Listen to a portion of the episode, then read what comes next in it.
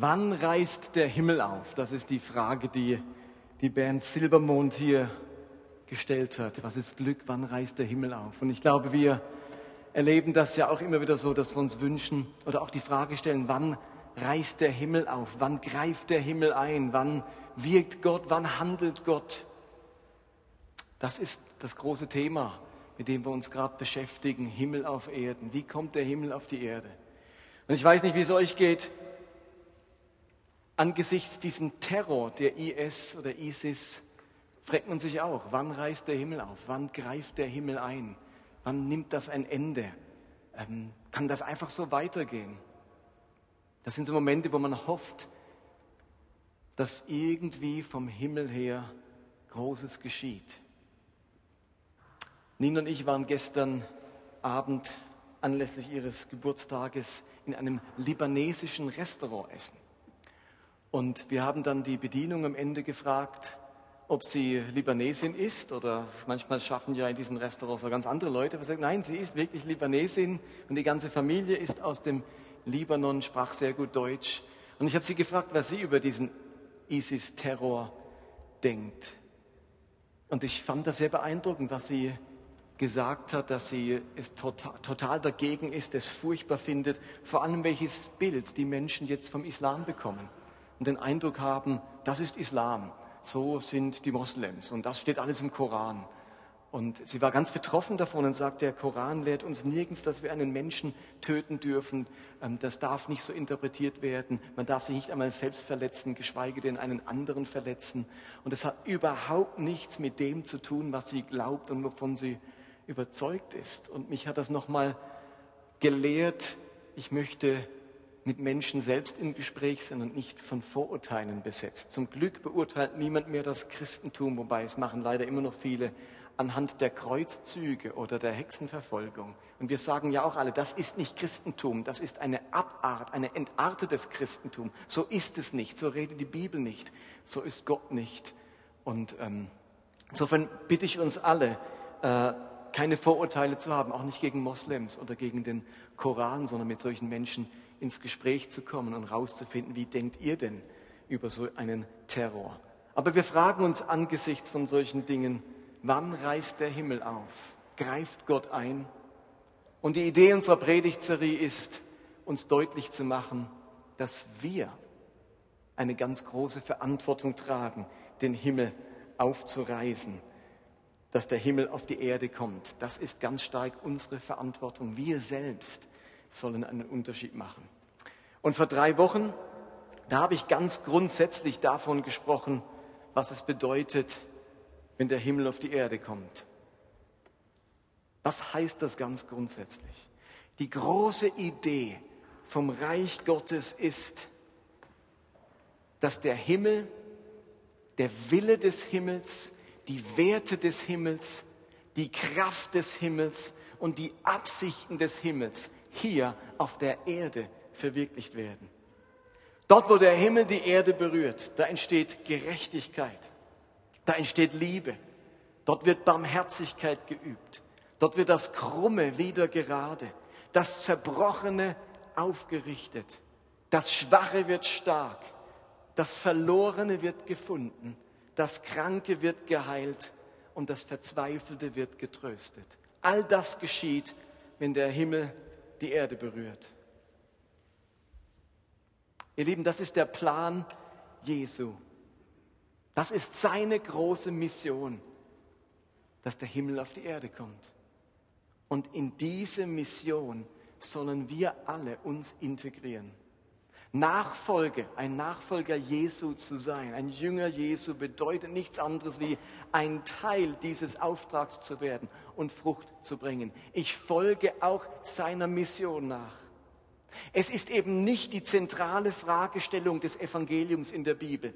Wie und wofür Menschen in den Himmel kommen, wenn sie sterben. Für Jesus dreht sich alles darum, wie Gottes Reich in die Welt kommt. Das ist die Fragestellung, viel weniger das. Oder um es in den klassischen Begriffen auszudrücken, eben, wie der Himmel auf die Erde kommt.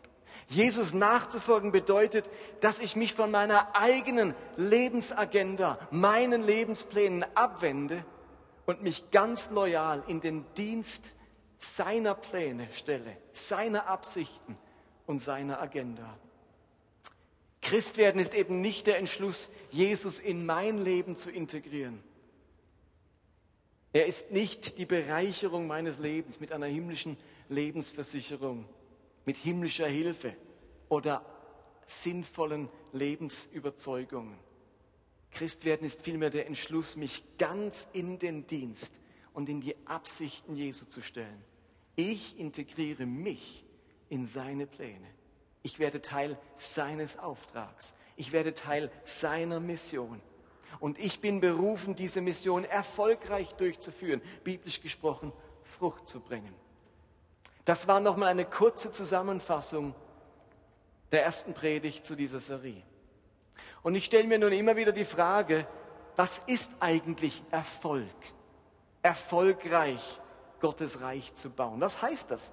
Bedeutet Erfolg Größe, Quantität? Ist die größte Kirche die erfolgreichste? Ist man erfolgreich, wenn so viele Leute wie möglich kommen und man wächst? Hat Erfolg etwas mit Einfluss zu tun? Kann man eigentlich sagen, dass man erfolgreich ist, und in diesem, oder wann kann man das sagen? Wann kann man sagen, dass man im Zug auf Gott oder aufs Reich Gottes erfolgreich ist, in dem Sinne dann auch zufrieden sein kann? Ich möchte euch mal meine Überzeugung formulieren, was Erfolg im Reich Gottes bedeutet. Also nicht in der Karriere, in der Welt, an der Arbeitsstelle, Erfolg im Reich Gottes.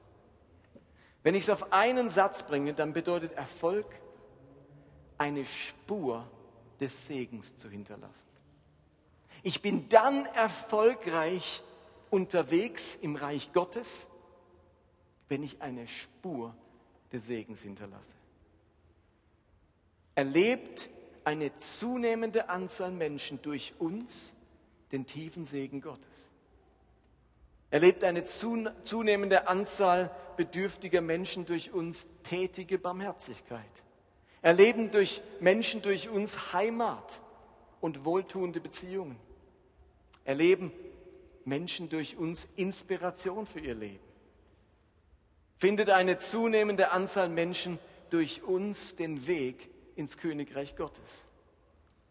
Werden Menschen durch unsere Gebete verändert, geheilt, auch körperlich geheilt? Hinterlassen wir eine Spur des Segens im Leben anderer Menschen? Wenn ja, dann haben wir Erfolg. Und der biblische Ausdruck für Erfolg, den gibt es. Das Wort Erfolg kommt in der Bibel nicht vor. Die Bibel gebraucht dafür ein anderes Wort. Was sie aber meint, ist genau das, was ich gerade beschrieben habe. Dass diese Dinge geschehen. Das biblische Wort für Erfolg ist Frucht. Frucht bringen.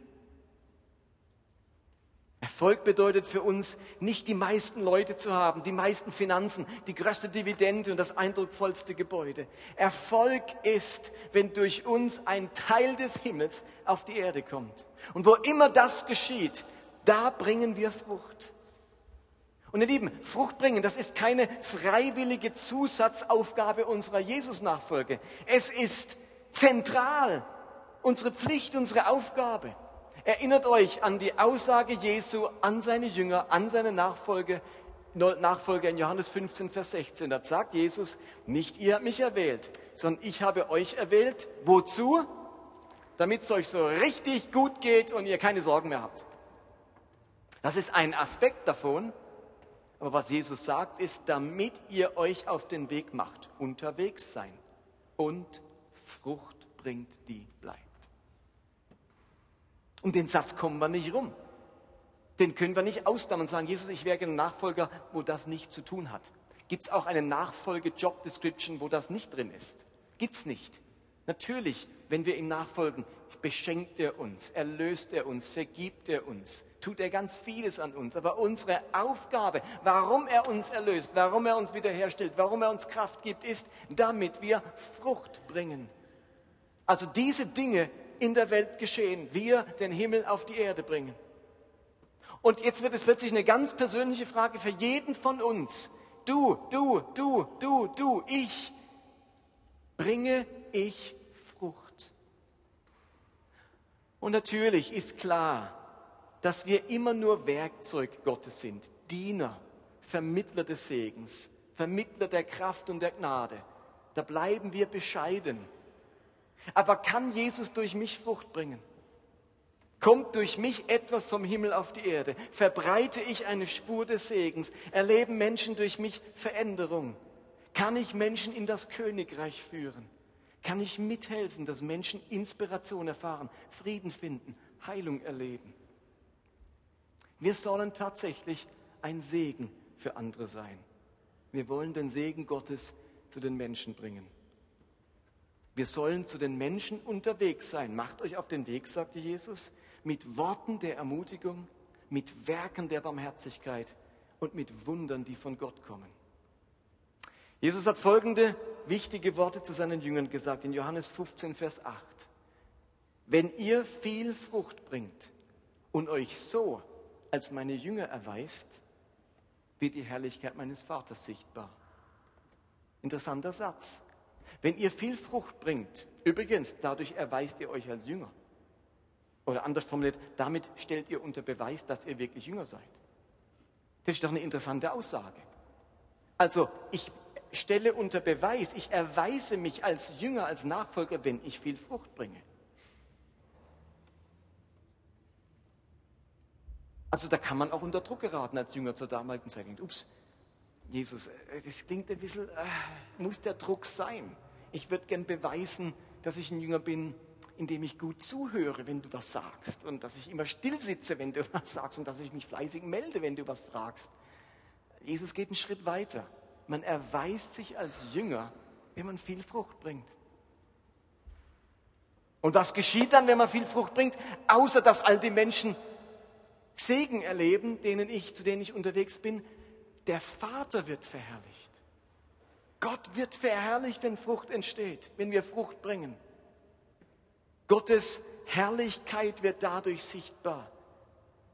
Und das ist einfach nochmal eine andere Form der Anbetung. Es ist, Gott freut sich, wenn wir Lieder singen. Das ist ganz wichtig. Und wenn wir ihn mit unseren Lippen verherrlichen, ihm das Lob unserer Lippen bringen. Das ist wichtig. Und das machen wir fleißig und machen das jeden Sonntag. Aber wenn wir Frucht bringen, dann wird Gott auch in ganz intensiver und sichtbarer Weise verherrlicht. Darum ist jetzt die entscheidende Frage, wie fangen wir denn an? Wie funktioniert denn das mit dem Fruchtbringen? Wie legen wir los? Wie kommen wir zu solch einem fruchtbaren Leben, bei dem der Himmel auf die Erde kommt? Habt ihr Interesse an dieser Frage? Mich interessiert das. Wie macht man das? Und dazu möchte ich gern ein Bild gebrauchen. Das Bild des Stempelkissens. Wir denken, was hat jetzt das Stempelkissen mit Fruchtbringen zu tun? Habt ihr alle so ein Stempelkissen bekommen? Ich hoffe. Am Eingang gab es für jeden so ein Stempelkissen. Wir haben 150 Stück machen lassen. Also vielleicht kann man nachher noch welche verteilen, liebes Kontaktteam, wer keins hat, der soll keiner ohne Stempelkissen nach Hause gehen. Ich möchte unser Leben mit einem Stempelkissen vergleichen. Das Stempelkissen, das brauche ich ja, um mit einem Stempel auf verschiedenen Dokumenten meine Spuren zu hinterlassen. Meinen Namen, meine Adresse, vielleicht eine Kontonummer oder eine Telefonnummer, was auch immer auf meinem Stempel ist. Also ich habe hier eine Taube und eine Bibel. Habt ihr wahrscheinlich auch, oder? Habt ihr einen Stempel bekommen am Eingang? Wir haben heute unsere Spuren auf euch hinterlassen. Irgendeine Figur. Das Stempelkissen, das tränkt meinen Stempel mit Farbe, damit ich dann meine Spuren hinterlassen kann. Logisch, oder? So funktioniert das. Ich habe zu Hause ein sehr altes Stempelkissen. Habe ich ungefähr vor 1988 gekauft. Als ich es vor kurzem einmal rausnahm, und in ein Buch meinen Adressstempel machen wollte, das ich ausleihen wollte, da war das Stempelkissen vollkommen ausgetrocknet. Und ich konnte diesem Buch nicht meinen Namen aufdrucken. Ich konnte in diesem Buch nicht meine Spur hinterlassen, weil mein Stempelkissen komplett ausgetrocknet war. Ich habe mir dann Tinte besorgt, so Druckertinte, hatte ich noch welche, habe das Stempelkissen da draufgetröpfelt, ganz vorsichtig. Und dann war es wieder getränkt und ich konnte meinen Stempel machen. Wir sind solche Stempelkissen, durch die wir im Leben anderer Menschen Spuren hinterlassen. Jeder von uns hat irgendeinen Stempel von Gott bekommen. Unsere Gaben, unsere Fähigkeiten, unser Können, unsere Talente. Vielleicht heißt der Segelstempel, den wir benutzen, Friedensstifter sein, Heilung zu Menschen bringen, die ganz klassische Nächstenliebe, die gute Botschaft weitersagen, Weisheit in eine Situation bringen, Versöhnung zu Menschen bringen, die Barmherzigkeit Gottes zu bringen, Freundlichkeit. Ich weiß nicht, wie dein Segensstempel heißt, den du bekommen hast, zu dem du berufen bist. Manche Stempel haben wir alle. Wir alle haben den Stempel Nächstenliebe. Können sagen, oh, den Stempel habe ich nicht. Ich darf böse sein. Also wir haben alle den Nächstenliebe-Stempel. Aber dann haben wir auch ganz individuelle Begabungen und, und Fähigkeiten und Talente, wo wir ganz eigene so Segensstempel bekommen haben, die wir den Menschen aufdrücken können und eine Spur hinterlassen. Gesegnet, geliebt, geheilt, versöhnt, vergeben. Aber ihr Lieben, wenn unser Stempelkissen nicht voll Farbe ist, dann hinterlassen wir keine Spuren. Dann hinterlässt unsere Liebe keine Spuren. Menschen werden nicht freigesetzt. Wir können keinen Frieden in Situationen hineinbringen. Uns fehlt es dann an Weisheit. Und wir bringen niemanden ins Königreich. Wir hinterlassen einfach keine Segensspur. Unser Stempelkissen ist nämlich ausgetrocknet. Wir müssen also dafür sorgen, dass unser Stempelkissen voller Farbe ist. Sonst nützen uns all unsere Stempel nichts. Ich habe mir, als ich als Student so ganz viele Bücher hatte, da habe ich mir extra einen Stempel anfertigen lassen, so einen ganz geheimnisvollen, ungefähr so groß, mit einem Drachen drauf abgebildet und Bibelstellen und die sind jetzt in meinen Büchern drin. Also ich habe mir einen ganz besonderen Stempel habe ich. Ich hatte als Student ganz viele Bücher. Ich habe ähm, mir überlegt, wie komme ich an möglichst billig, ihr wisst ja, ich bin so ein bisschen ein Schnäppchenjäger, wie komme ich billig an Bücher ran? Und habe dann gemerkt, dass es einige Pfarrwitwen gibt, die aus der Pfarrwohnung raus mussten, weil der Ehemann, der Pfarrer, gestorben ist und haben jetzt eine Menge Bücher und in der neuen Wohnung haben die keinen Platz und und dann habe ich eine Pfarrwitwe kennengelernt und gesagt, Mensch, Sie junger Mann, sind Sie Theologiestudent? Ich kenne von mir, der ganz Dachstock ist voller Bücher. Und da bin ich mit so Wäscheschüsseln da zu der älteren Dame und, und habe Bücher mitgenommen, Schätze weiß. Und die war dankbar, dass sie sie für einen guten Zweck weggeben konnte, nicht wegschmeißen musste. Und ich war dankbar, so eine Win-Win-Situation. Und dann, dann hatte ich Lunte gerochen. Jetzt brauchte ich erstmal einen Stempel, um meine Bücher zu markieren, meine Spuren zu hinterlassen. Aber nicht nur das, ich habe beim Dekanat, beim evangelischen Dekanat in Lörrach angerufen, weil ich wusste, es gibt einen sogenannten Pfarramtskalender. Dort sind alle Adressen von Pfarrwitwen im ganzen Dekanat drin. Und ich war in einem rauschähnlichen Zustand und habe dann eine Pfarrwitwe nach der anderen angerufen und die waren zum größten Teil total dankbar und gesagt, Mensch, ist das toll, kommen Sie vorbei. Und ich bin, die ganze Gegend habe ich kennengelernt im, ähm, im Wiesental äh, im Deutschen und habe da Bücher, wie ich über 2000 Bücher hatte. Aber ich war immer noch im Rausch. Und ihr könnt euch nicht vorstellen, ich war frisch Theologiestudent. Da müsste man schon ein bisschen was verstehen, auch von Konfessionskunde. Auf alle Fälle rief ich in meinem Rausch im katholischen Dekanat an und fragte dort, ob sie mir auch die Adressen ihrer Pfarrwitwen hätten. Bis mir dann die Sekretärin sagte, dass katholische Priester nicht verheiratet sind und ob ich wirklich Theologie studiere. Das war dann, da bin ich wie auf äh, abgestürzt und wieder zu mir gekommen und gemerkt, ups, also ähm, jetzt sollte ich mich vielleicht doch lieber auf Theologie konzentrieren als nur auf die Bücher. Aber auf alle Fälle habe ich mir einen Stempel machen lassen und die sind jetzt in meinen alten Büchern drin, dieser große Stempel. Und dazu hatte ich eben ein großes Stempelkissen. Aber jetzt, nach 20 Jahren, ist das komplett ausgetrocknet, dieses Stempelkissen. Wie wird mein Stempelkissen wieder voll? Jesus hatte dazu etwas zu sagen. Immer noch in Johannes 15. Dort heißt es ab Vers 4, wie wird mein Stempelkissen wieder voll? Hört zu, was Jesus sagt. Bleibt fest mit mir verbunden. Und ich werde ebenso mit euch verbunden bleiben. Denn so wie eine Rebe nur am Weinstock Früchte bringen kann, so werdet auch ihr nur Frucht bringen, wenn ihr mit mir verbunden bleibt. Wer nicht mit mir vereint bleibt, wird wie eine abgeschnittene Rebe fortgeworfen und vertrocknet. Solche Reben werden gesammelt und ins Feuer geworfen, wo sie verbrennen. Wenn ihr in mir, wenn ihr mit mir vereint bleibt und meine Worte in euch lebendig sind, könnt ihr den Vater um alles bitten, was ihr wollt, und ihr werdet es bekommen. Soweit. Das Geheimnis, wie mein Stempelkissen voll wird oder voll bleibt, ist es, wie sagt Jesus, mit ihm verbunden bleiben. Ich erweitere mein Stempelkissenbild. Kennt ihr das? Wer schon mal im Krankenhaus war, zu einer Operation oder so, der ist auch schon mal am Tropf gehangen. Also die Spritze, Kanüle hier fehlt jetzt. Wir machen das auch nicht live, mich an den Tropf hängen im Gottesdienst. Aber unser Leben trocknet immer wieder aus. Der Alltag trocknet unser Leben ständig aus. Und wir alle hängen am Tropf Jesu. Jeder Christ hängt am Tropf Jesu. Und weil uns das Leben austrocknet, weil das Leben und der Alltag unser Stempelkissen austrocknet, darum ist es so wichtig, mit Jesus, Jesus fest verbunden zu bleiben. So wie ein Patient im Krankenhaus am Medikamententropf hängt, so hängen wir als Stempelkissen am Farbtropf Jesu.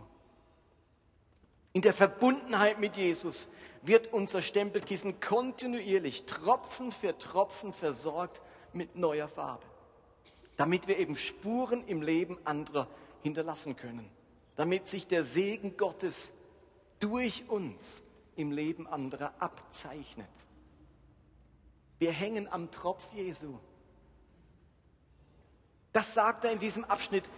Bleib mit mir verbunden. Er hat es ein anderes Bild. Er hat das Bild vom Weinstock und den Reben. Aber die Reben hängen ja auch am Tropf des Weinstocks. Da fließt der Saft, das Wasser und so weiter, die Nährstoffe hindurch. Und wir als Menschen hängen an einem Tropf ebenso. Im Krankenhaus hängen wir so an einem NaCl-Tropf. So, ihr seht, dass das hier wirklich, ah, man sieht es nicht, hä? So rum. So. Wie im Krankenhaus hängen wir am Tropf und als, als Christen hängen wir am Tropf Jesu. Mit Jesus verbunden bleiben, am Tropf Jesu hängen, als Rebe am Weinstock bleiben. Diese Verbundenheit wird schlicht und einfach seit 2000 Jahren durch ganz einfache geistliche Übungen sichergestellt. Ich bleibe am Tropf durch Gebet, Anbetung und die Bibel. Was sagt er? Wenn ihr mit mir eng verbunden seid, wenn meine Worte in euch bleiben, dann bringt ihr viel Frucht. Seit über 30 Jahren mache ich jetzt diese Erfahrung in meinem Leben. Ohne Gebet hinterlasse ich keine Spuren. Ohne Gebet, ohne mit dem Wort Gottes verbunden zu bleiben, trocknet mein Leben aus. Ohne Gebet und Wort Gottes geht das Reich Gottes spurlos an mir vorüber und damit auch an den Menschen, denen ich begegne. Gebet und das Wort Gottes, die helfen mir, mit Jesus verbunden zu bleiben, seine Nähe zu erfahren, seine Inspiration zu erleben, seine Kraft zu spüren, seinen Trost wahrzunehmen und seine Weisheit zu hören. Und ich habe immer wieder Phasen in meinem Leben, in denen ich ein ziemlich gebetsloser Mensch bin. Und ihr Lieben, dann dauert es nicht lange, bis mein Stempelkissen trocken ist. Und genauso trocken fühlt sich dann mein Glaube an. Genauso trocken kommt er dann auch rüber. Genauso angestaubt ist dann der Segen, den ich vermitteln möchte. Gebet ist der Tropf, an dem mein Stempelkissen hängt. Gebet ist der Tropf, der mein Stempelkissen mit Farbe versorgt, damit ich im Leben anderer Spuren hinterlassen kann. Und dieses Bild vom Tropf beschreibt Gebet eben perfekt. Gebet ist ein Tropf. Die Farbe, das Leben, die Kraft des Himmels kommt tröpfchenweise. Ihr Lieben, Gebet ist keine Dusche. Gebet ist auch nicht die Infusion mit der dicken Spritze. 500 Milliliter in einer Minute. Das ist es nicht. Gebet braucht Geduld. Gebet braucht Ausdauer. Das ist das Wesen von Gebet. Und über diese Ausdauer, über diese Geduld, die man braucht im Gebet, redet Jesus in ganz vielen Geschichten und Gleichnissen. Also wir würden es gar nicht überleben, wenn der Tropf, wenn das in einer Minute in unsere Adern laufen würde, da würden wir draufgehen. Das ist genau dosiert. Wer die Hoffnung hat, durch Gebet so die schnelle Auffrischung des Stempelkissens zu erleben, die schnelle Kraftspritze, der wird enttäuscht werden. Gebet ist ein Tropf, der kontinuierlich an mir angeschlossen sein muss. Ich kann nicht sagen, ab und zu komme ich in die Kirche, dann hole ich mir so ein Doping und im Rest des Alltags kümmere ich mich nicht um Jesus. Reiß die Verbindung ab, so funktioniert es nicht. Wir bleiben am Tropf und das Gute ist, der Tropf ist mobil, den kann ich überall mit hinnehmen. Der hat Rollen. Steht ihr? Egal wo ich bin, der Tropf kommt mit. Ich muss nicht sagen, oh, in der, nur in der Kirche gibt es den Tropf. Jetzt aber alles rein, was geht. Denn da draußen bin ich wieder auf mich selbst gestellt. Diesen Tropf, der begleitet uns, den nehmen wir überall mit hin. Wir dürfen mit diesem Christus verbunden bleiben, egal wo wir sind.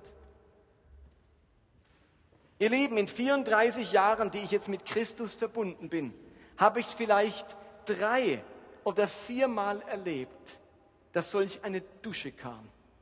Eine richtig dicke Infusion der Kraft und der Farbe.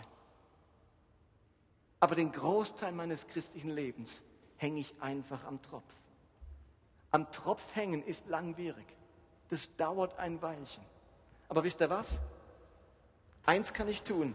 Ich kontrolliere das Rädchen. Ich kontrolliere das Rädchen.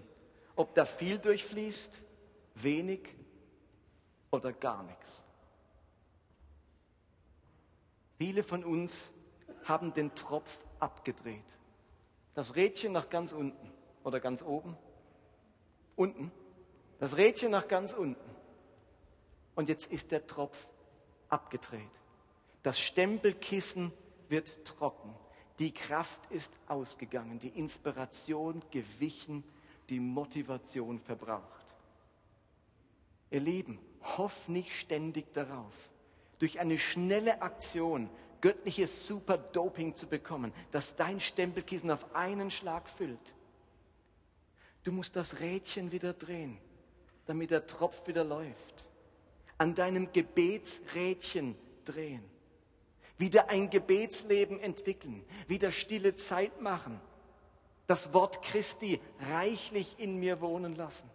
Wieder präsent sein während der Anbetungszeit. Gott in meinem Herzen singen und spielen. Kontinuierlich dran sein mit Gott und Zwiesprache mit ihm halten. Anders wird es nicht gehen. Paulus schreibt in Epheser 5, lasst euch vom Geist Gottes erfüllen. Ja, ist leicht gesagt, Paulus. Jetzt sag mal wie. Jetzt sag mal wie.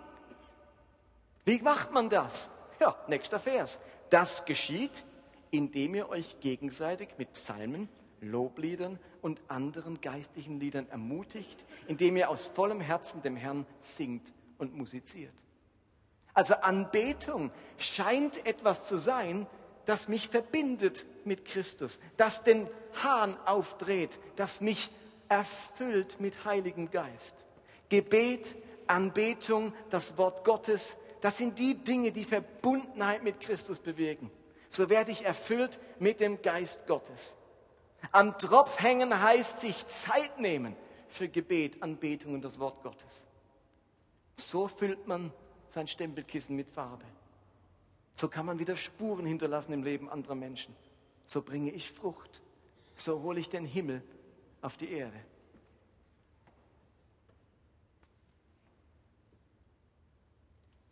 In meiner Frage, wie wir als Gemeinde und als Einzelne Frucht bringen können und den Himmel auf die Erde bringen können, da habe ich immer wieder diese Antwort von Gott gehört. Ihr habt nicht, weil ihr nicht wie heißt es im Jakobusbrief? Ihr habt nicht, weil ihr nicht bittet. Euer Stempelkissen ist leer, weil ihr nicht mehr am Tropf hängt. oder weil ihr ihn abgedreht habt. Mein Arm bewegt sich durch Fürbitte. Satte Christen beten wenig. Ich suche die Beter unter euch. Das habe ich immer wieder gehört und dem Michel ging es genauso. Deswegen hat auch er jetzt zwei Predigten zum Thema Gebet gemacht. Denkt bitte nicht, dass ich Beten einfach finde. Den Großteil meines Lebens als Christ habe ich mit diesem Thema zu kämpfen. Es fällt mir selten leicht. Ich habe selten richtig Lust zum Beten. Ich habe meistens zu anderen Dingen viel mehr Lust als zum Beten. Kennt ihr das? Da fällt mir ganz viel ein. Ich muss mich aufraffen dazu.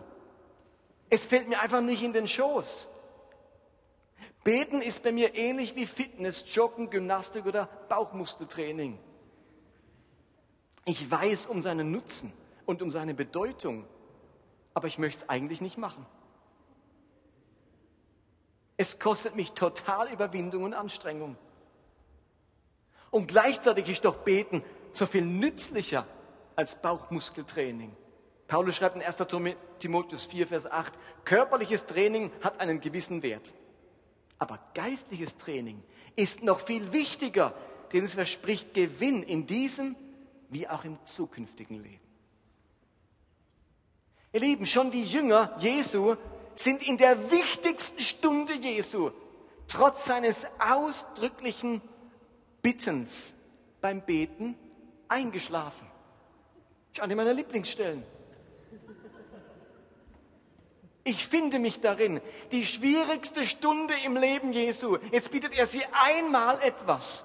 Könntet ihr nicht eine Stunde mit mir wachen? Und dann pennen die ein. Ich bin irgendwie mit denen verwandt.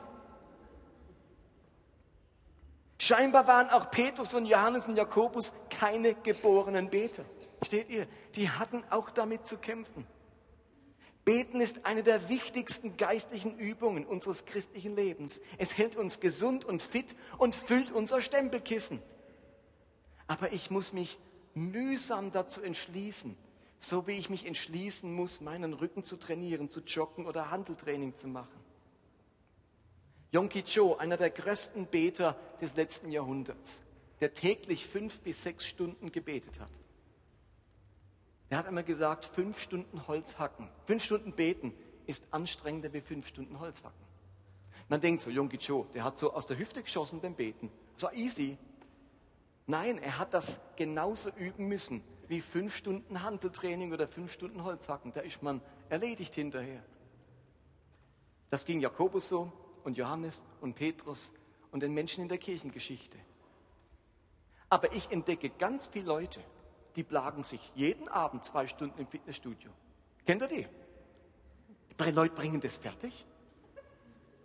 Man scheint in der Lage zu sein, drei, viermal in der Woche zwei Stunden im Fitnessstudio den inneren Schweinehund zu überwinden und trotz aller Faulheit und Bequemlichkeit sich zwei Stunden an irgendwelchen komischen Geräten zu plagen. Das bringen Leute fertig. Wahrscheinlich kennt ihr keinen von denen, aber die gibt es tatsächlich. Ich habe das mal gelesen. Warum ist es dann so absurd, sich zwei Stunden mit dem Gebet abzuplagen? Warum bringen wir denn das nicht fertig? Warum machen wir dort so schnell schlapp? Im Fitnessstudio wissen wir alle, Sixpack, Muskeln, Frauen. Oder Frauen denken, Bauch weg, Po weg, Spiegel. Wir wissen um den Nutzen. Dann sehen wir gut aus. Dann gefallen wir den Leuten, dann gefallen wir uns selbst. Dann kann ich endlich wieder ins Freibad. Schwangerschaftsbauch weg oder Kuchenbauch weg oder Bierbauch weg. Das, wir bringen das fertig, weil wir um den Nutzen wissen, den Gewinn. Warum fällt es uns beim Gebet so schwer? Frag mich das immer wieder. Ich weiß doch noch viel mehr um den Gewinn des Gebets, um die ewige Auswirkung des Gebets. Warum kann ich mich nicht genauso aufraffen, wie ich mich zum Fitnessstudio aufraffe? Wahrscheinlich sitzen wir da alle in einem Boot. Aber wohl denen, die diese Übung anpacken. Wir wissen, dass diejenigen, die körperliche Übungen machen, gesünder leben, weniger Schmerzen haben, länger gesund bleiben, mit mehr Qualität leben. Und wer diese geistliche Übung des Gebets anpackt, dessen christliches Leben bekommt mehr Qualität. Er hält sein Stempelkissen feucht und kann Spuren im Leben anderer Menschen hinterlassen. Er bewegt den Arm Gottes. Er erlebt Gebetserhörungen.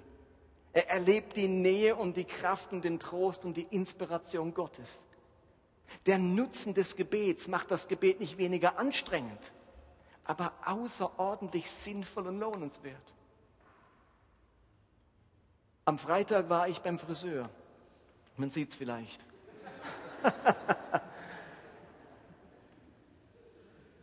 und ihr wisst, ich habe vor einiger Zeit die Predigt gehalten, unterwegs mit Wundern. Wir gewöhnen uns an, immer zu fragen, darf ich gerade jetzt für Sie beten oder für dich beten? Und ich merke, dass ich das nur mache, wenn ich erfüllt bin. Wenn ich ausgetrocknet bin, kommen mir diese Lippen nicht über den Mund. Über den Mund. Äh, können wir diese Worte nicht über die Lippen. Vielleicht geht es euch auch so.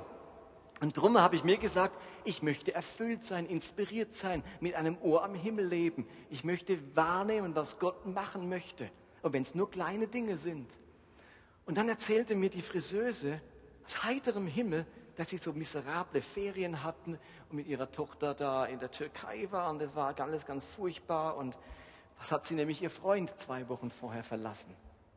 Und dann war sie so ganz einsam und, und dann habe ich so das aufgegriffen und, und erzählt, dass ich so eine ähnliche Situation erlebt habe und, und mitfühlen kann und weiß, wie beschissen sich das anfühlt und dass sie auch ehrlich gesagt nicht sonderlich gut aussieht heute. Man sieht ihr an, dass sie traurig ist. Also ich habe es höflich gesagt.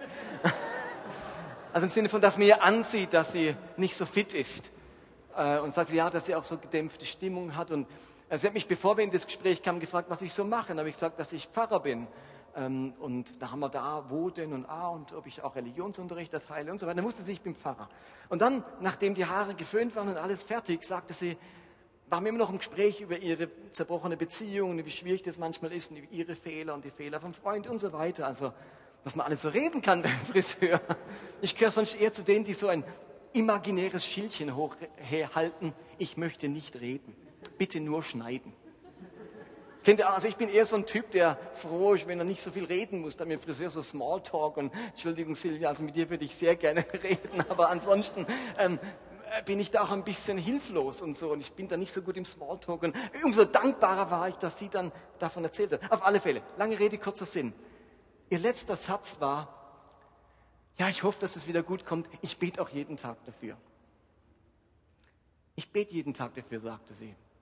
Vielleicht war das der typische Pfarrerspruch. Wenn man einen Pfarrer auf dem Stuhl hat, dann kann man so einen Satz sagen. Ähm, Wäre ich Wirt gewesen, hätte, ich, hätte sie vielleicht gesagt, ich trinke jeden Abend drauf oder so. Aber auf alle Fälle, äh, hier war der Pfarrer und er sagte sie, ich bete jeden Tag dafür. und dann kam eine Stunde. Und ich sagte, dürfte ich gerade, dürfte, nee, sagte, dürfte ich für Sie beten? Sagte sie, oh ja, gerne, könne gern für mich beten. Aber ich glaube, sie dachte, dass ich so zu Hause für Sie bete. Dann sagte ich, dürfte ich gerade jetzt für Sie beten? Dann sagte sie, ja, das dürfen Sie. Und dann sind wir so in den Raum, wo so die Friseusen Kaffeepause machen. Da saß auch eine andere Friseuse. Da ging sie mit mir da rein und sagte, könntest du uns mal allein lassen? da dachte ich, oh. und ich dann so ganz komisch schauend, äh, hat sie die Tür zugemacht. Und dann auf alle Fälle habe ich ihr die Hände aufgelegt und für sie gebetet. Ähm, dass Gott ihr Trost schenkt und dass er ihre Wege führt und so weiter. Und dann kamen wir relativ flott auch wieder raus aus diesem Separé im, äh, Friseursalon und ähm, habe mich verabschiedet. Und jetzt habe ich natürlich überlegt, wie, wie geht es weiter? Zumindest habe ich gedacht, hey, ähm, ich will einen, einen Moment den Himmel auf die Erde bringen und Zuwendung schenken und, und den Frieden Gottes herbeibitten. Und dann sind wir am nächsten Tag, Nina und ich, in die Stadt und, und haben so irgendwie ein kleines Büchle gekauft. Ähm, Gott ist mit dir, auch wenn die Welt gerade Kopf steht, mit so tollen Sprüchen drauf. Und ähm, das habe ich jetzt vor ihr am Dienstag vorbeizubringen. Wer weiß, was passiert. Es sind Kleinigkeiten, überhaupt nichts Besonderes. Aber ich will dort, wo ich bin, in meinem Alltag, ein volles Stempelkissen. Und so hier eine Spur hinterlassen, dort eine Spur hinterlassen. Das gelingt nur, wenn unser Stempelkissen voll ist. Ihr habt jetzt am Eingang alle so ein Stempelkissen bekommen. Es soll ein Symbol dafür sein, dass wir als Christen Segensspuren hinterlassen wollen. Steht ja auch drauf, ich hinterlasse eine Segensspur. Aber ihr Lieben, dieses Stempelkissen, das wird im Lauf der nächsten Monate austrocknen. So wie auch unser Leben austrocknen wird. Und darum bitte ich euch, diese Gedanken mitzunehmen. Hänge ich wirklich immer noch am Tropf Jesu? Bist du noch angeschlossen? Hast du dein Rädchen auf Durchfluss gestellt? Bin ich mit Christus verbunden? Denn ohne diese Verbundenheit kann ich keine Frucht bringen. Übe ich mich im Gebet, in der Anbetung und im Wort Gottes. Ohne diese Verbindung werde ich nicht den Himmel auf die Erde holen. Nicht für mich und nicht für andere. Amen.